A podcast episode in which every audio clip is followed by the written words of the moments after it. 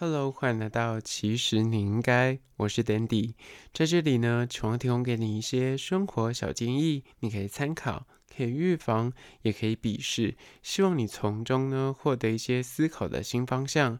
今天要聊聊，其实你应该了解，判断朋友是否值得深交五道挚友测验。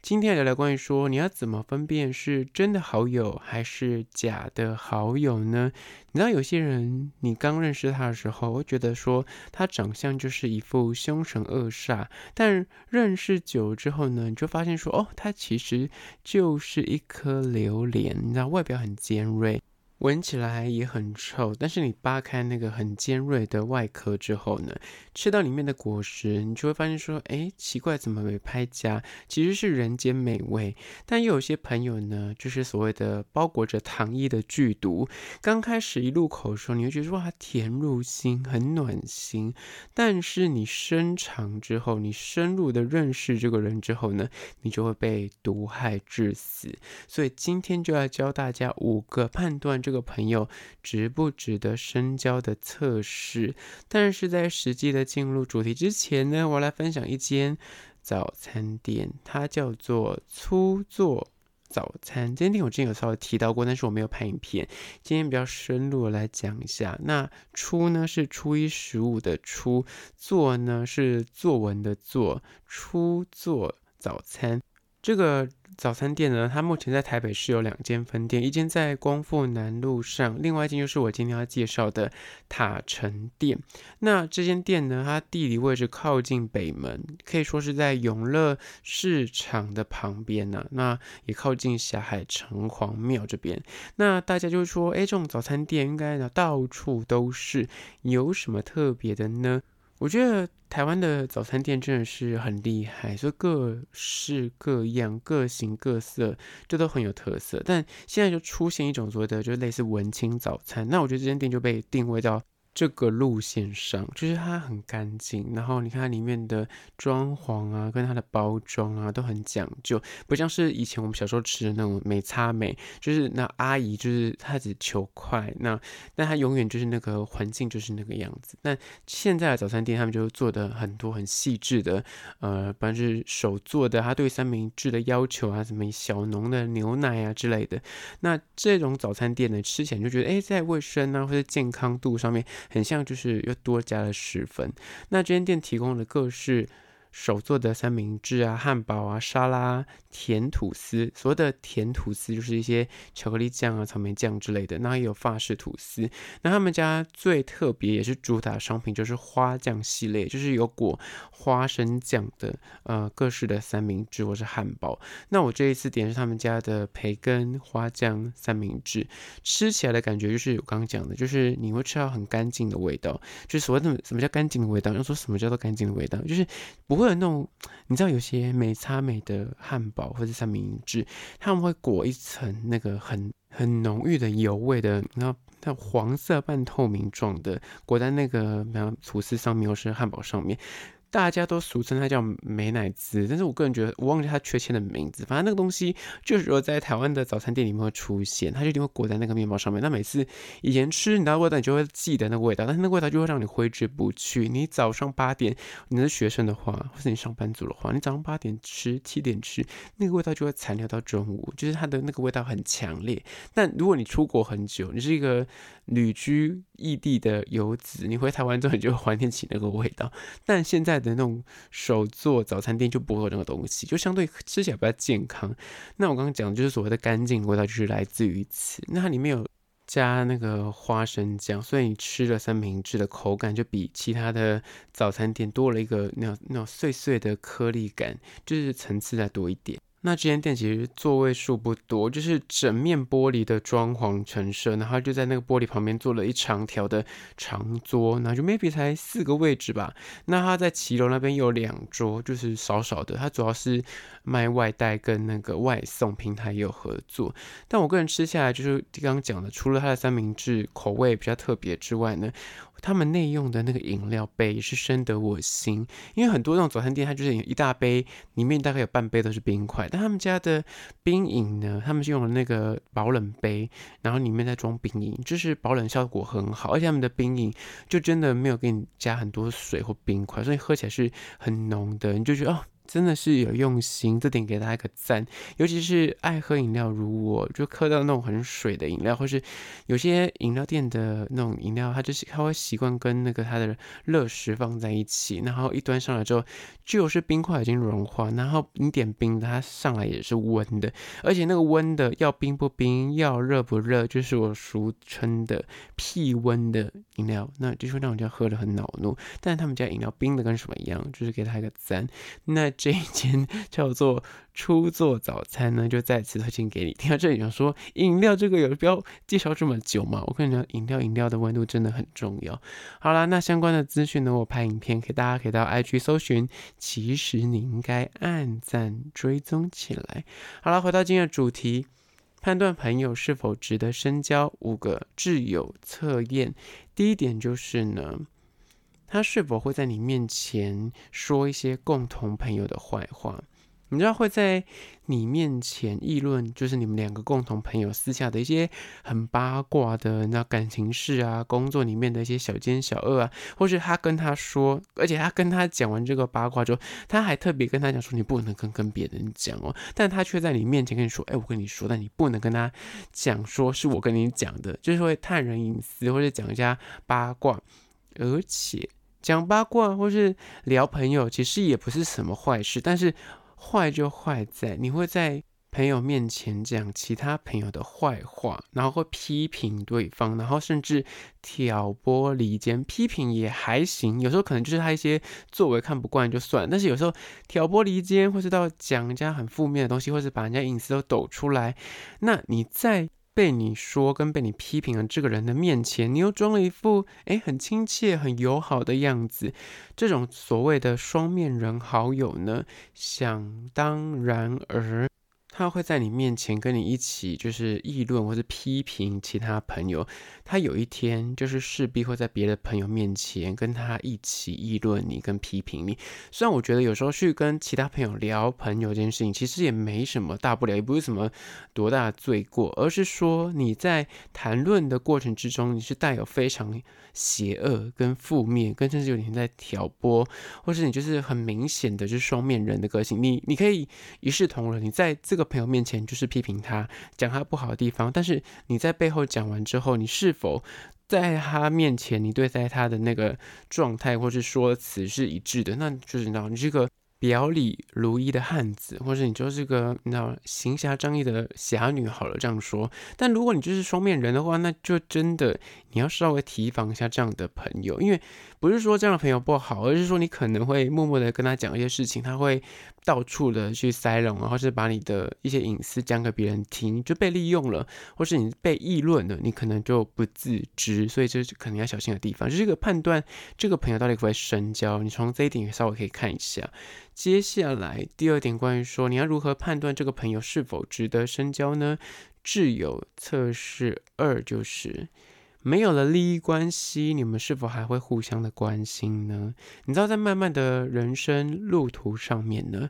朋友说真的，就是会有时候会来来去去，这点大家应该年纪渐增之后，你就慢慢的意会到这些道理了。因为你可能呃国小国中的朋友，你可能到了大学，可能就开始诶疏于联络，然后各自呃各奔西东这样。但有些朋友呢，是他是基于身份跟所谓的工作或者人生阶段你你才认识的。比方你是在呃人生的某一些工作才遇到一些同事，然后才变朋友，或者是你在工作上面遇到一些客户或是所谓的顾客，那你慢慢的哎认识久了，见面久了之后变成朋友。或者可能是因为一些人生阶段的呃经历，比方说你结婚了，然后你可能遇到的是你另一半的朋友，然后或是你可能生活中有一些不一样的转换的时候，你遇到一些新的认识的对象，这些东西呢都可能被你列入所谓的真的好朋友的栏位。但要怎么样跨入，就是被你列为挚友这个小圈圈里面呢？就是当你们双方那个丧失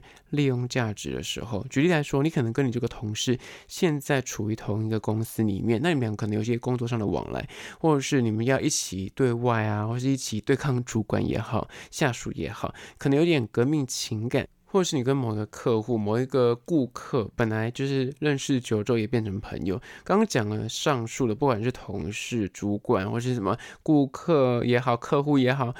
你们两个人可能其中一方离开公司或离开这个圈子，你丧失了某一种利用价值之后，对方对于你还是会保持那个很有温度的问候吗？还是他也是会常常的不时的跟你诶私下聊个赖啊，或是看到你的线动回一下，或者是问你一下最近在怎么样啊之类的这些东西，就是会判断说这个人是否可以深交。因为有时候他会跟你当朋友，纯粹就是基于一个金钱上的利益来，或是你可能对他有点好处，更呃深层一点，有些人是把他建立当成人脉在培养跟牵线。他觉得说，诶，跟你认识，你之后可能可以帮我介绍一些什么样的人啊，不管是感情上也好啊，工作上也好啊，甚至是诶有有一些什么那业务上面的合作也有可能。但这些诱因一旦消失的时候，他是否还会想要跟你保持友谊？当利益关系已经瓦解之后，他还是会真心的想要了解，你最近过得怎么样啊？有时候跟你聊个天啊，这样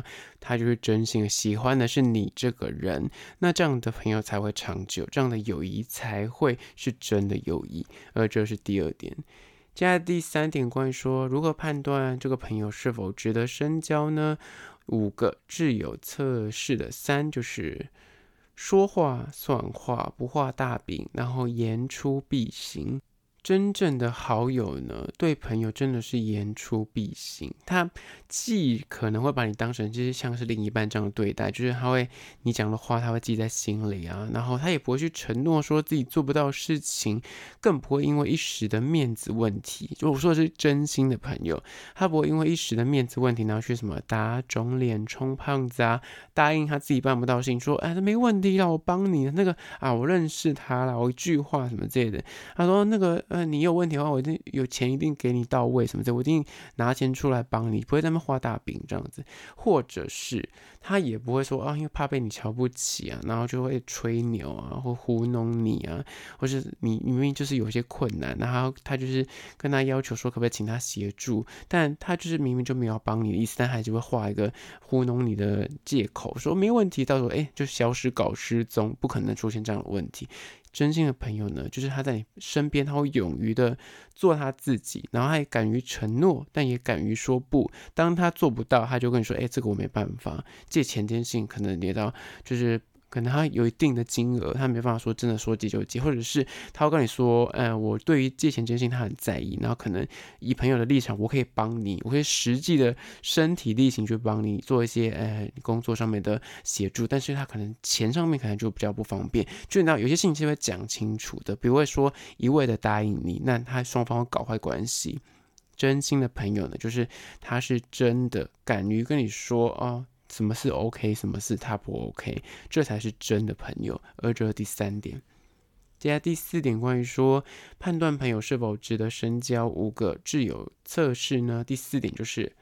为人他可以很节俭，但他不会占你便宜。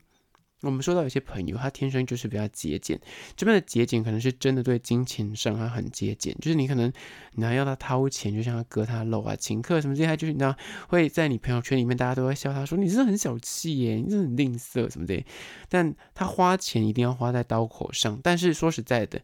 如果是真的朋友的话呢，哪怕他再爱钱，他再节俭，他再。在乎那个钱，他也不会在暗地里面想要偷占你便宜，或是使一些小手段从你身上捞点油水，或是。想着说，反正你不会在意这件事情，然后就暗砍一些钱的，就不太可能。比方说你们餐费这件事情，就是如果他很节俭，他可能很在意，他会跟你算得很清楚，没错。但他不会真的就是，你知道，为了省下那个啊，反正你找这一百块，你可能也不会知道，就当做没这回事。他不会就是来占这种小便宜，但他可能会跟你算得很清楚，他自己可以很节俭，但他对你不会小气，更不可能就是背着你做一些侵占好康的事情。那只有第四点，你从这些地方可以看得出来，这个朋友到对你是真心，还是说他其实有可能他背后还是以他自己为主？如果是真的朋友，基本上不会这么的自私到这个地步了，都还是会有一些咱在在的。接下来第五点，关于说如何判断朋友是否值得深交？五个挚友测验呢？就是五，不客套，但也不失礼，敢直言，还敢说真话。人家都说，真的好朋友不用多，知己真的只要一两个就足够了。这类的知己呢，就是所谓的真正的好朋友。讲话其实讲话呢，真的是要有咱在，就是你要拿捏那个尺度。有些人都会打着说我是你好朋友的名义，讲话就很夸张，或者讲话很没有尺度，就是会。以很严重的批评，然后说我是为你好才这样跟你说，但是已经涉及一些人身攻击，那这样其实也不是说你不是算是真的好朋友，真的好朋友你是知道那个界限在哪里，那个分际，那个底线你可能要抓一下，你知道不能够什么事情你都认为是以。啊、我是讲真心话，那你讲的是伤到对方，那就不是一个好事情了。或者是遇到一些呃问题的时候，他希望你给他一些意见的时候呢，你是敢于讲真话，你不会那么客套糊弄，想说，哎呀，如果讲的啊、我真心的意见的话呢，你会不会觉得说我这样太直白，或是我这样讲会不会破坏我们的关系？你的重点是希望他好，但是你不会用过于尖锐或是不合理的方法去讲出你的意见。这类的真的好朋友呢，他们是来交心的，而不是只是单纯来交友的。有些人所谓的交友，他是培养人脉，就刚刚讲的，他真的是想跟你当朋友，但他他其实背后的目的是想跟你维系一个关系。当有一天他需要你的协助，或者是想要问你一些事情的时候，你可以回答他。但他是抱持说，有一天就把你列入那个工具栏位去，所以他想跟你维持这个友谊。但我刚刚讲的，真的好朋友，他是真的想认识你这个人，他是喜欢跟欣赏你这个人。他才想跟你建立这个人际关系，所以他的目的不是为了把你放到那个工具栏位去，而是因为他欣赏你这个人。那至于那个工作栏位有或没有，对他来说不是太重要。而这类就是他们讲话就会比较不会那么客套，因为他不不用担心说，哎，我讲这个话有可能你听了不开心之后你就不想把我当朋友。他是觉得说我该讲。则讲，然后站在一个是为了你好立场，但是我知道那个尺度在哪里，不用涉及到人身攻击，或是没有到跨越到一些这是你的隐私，我是这是你人生的决定，但我不要不要去为了你做决定，我只是给意见。你看有些人会带跑月出，就是就是明明就不该是呃给人家意见的东西，比方说是呃就是工作的选择、感情上面要不要分手这件事情，你可以给意见，但是你不用帮别人做决定。但有些人就会他想要就是帮你做决定，那如果你不听他的，他就会。生气，那这样也不是真的朋友。而这是第五点。